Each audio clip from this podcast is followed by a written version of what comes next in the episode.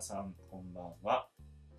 えー、養生ソムリエことドクターマシューです。えー、今日もほろ酔い養生をご覧いただき、誠にありがとうございます。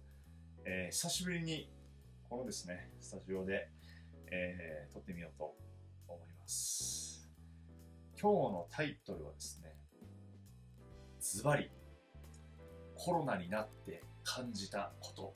です。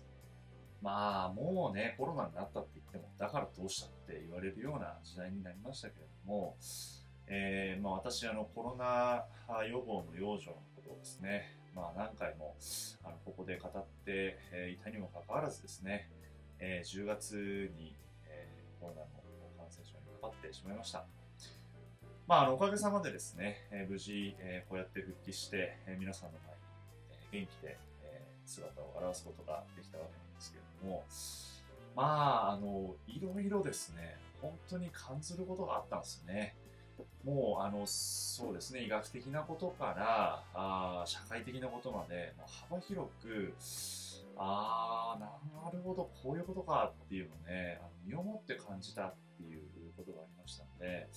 まあ今日は、あの、養生と言いつつですね、まあその私の経験を皆さんに共有させていただければと思っております。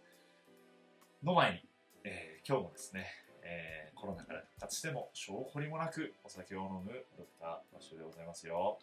えー、今日のワインはですね、ラスオチョというスペイン産のワインでございます。これはね、知る人ぞ知るですね。これなんでこのワインを知ったかというと、あの、六本木にあるそのとあるですね、スペイン料理店なんですね。で、えっと、そこで、あの、まあ、店の人に、なんかいい赤ワインないのっつったら、もうなんかいいのありますよって言われたんですよ。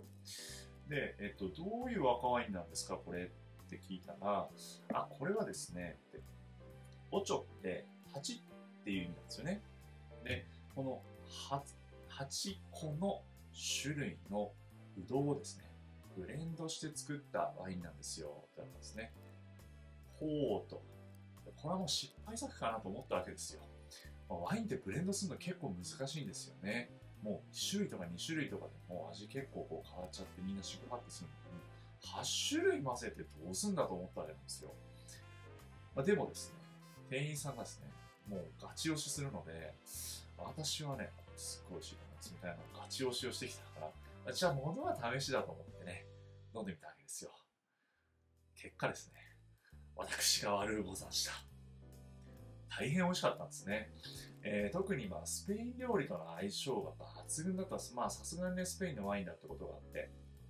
で、えっ、ー、と結局ですね、あのまあ、この、おまあちょっとついていきますよ。しょはい。まあ、このグラスを見ていただければ分かる通りですね。これボルドーグラスですよね。えー、まあ、カベルネソーメニョンみたいな、あこうかなりですね、あの濃厚でクラシックなスタイルで作られているんですけども、まあ、そこに、まあ、スペインの土着の品種のですね、グルナッシュ、まあ、スペインではグルナッチャとか呼ばれますけど、ま、そういうブドウとかですね、えー、いろんなブドウがこうブレンドされて、テンプラリーニョとかですね、えー、そういうのが、あの、あのブレンドされて、で、すごくですね、複雑な味わいになっているそれではですね、いただいていきたいと思います。では、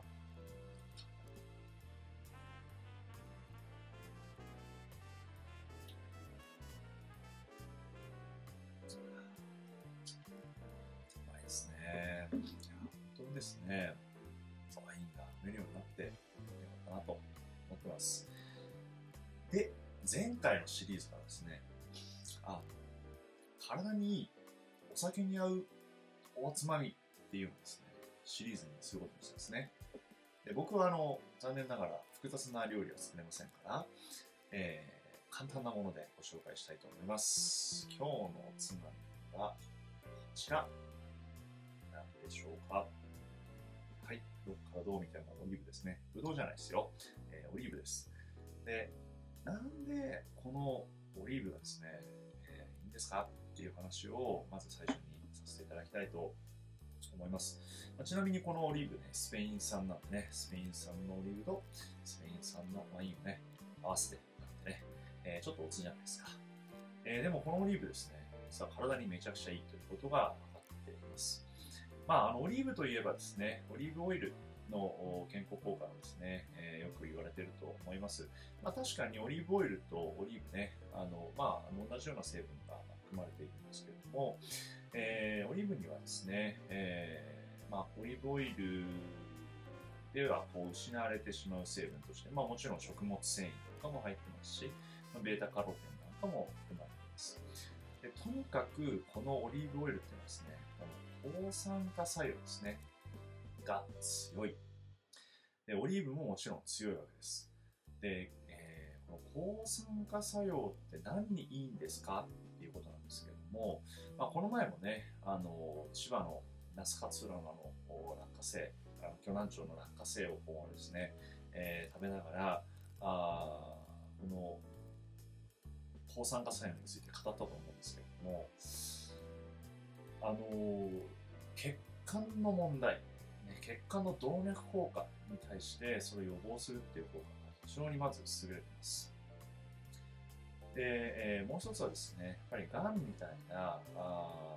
病気、ね、それはその遺伝子が傷ついて起こってしまうというのがあるんですね。でその結果こう無限に増殖しちゃうっていう悪い細胞ができるって言われるわけですけども、そのがんに対してその遺伝子を傷つけるようなその物質をこう、えー、ブロックしてあげることで予防できるんじゃないかっていう話もあるんですね。えーまあ、遺伝子を傷つける物質っていうと、まあ、具体的にはですね、えー、フリーラシカルとかって言われるんですね。えー、つまりこう遺伝子を過剰に持ってしまったですね、そのこう本当になんていうか体を傷つけるこう分子みたいなやつがこう出てくるわけですよ。でそこに対してこうくっついてってですね、であの細胞の代わりにそのアタックを受けてくるっていうのが抗酸化物質って言われるんですよね。えーと、こういうその抗酸化物質とかあの代表としてこのポリフェノールっていうのがあるわけなんですが、えー、このポリフェノールの中でも、まあ、このオリーブ、まあ、もしくはオリーブオイルに含まれているものっていうのはですね、えー、ちょっと特殊な働きをしているものがあるんですね。認知症を起こす、まあ、特にアルツハイマー病ですね、を起こす原因物質って皆さんなんかご存知ですか、えー、この神経細胞に、えー、このベータアミロイドっていうタンパク質がこうくっついてるんですね。でそんで神経細胞をガチガチにこう固めてしまってでその結果として神経細胞が死んでしまうって言われてるんですけどもこのベータアミロイドがくっつくのを抑制してくれる、ね、そういうタイプのポリフェノールが含まれてるんですね。でまあ、そういうありがたいですね、ポリフェノールを、まあ、こうやって、え、酒のおつまみでも摂取しているようですね。では、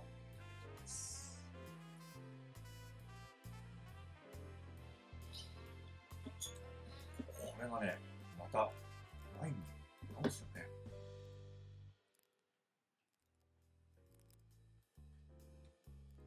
いやもう酸味とね、そのワインの複雑味がさらに引き立てられて、まあ、これだけでもう無限ループでいけそうな感じあります。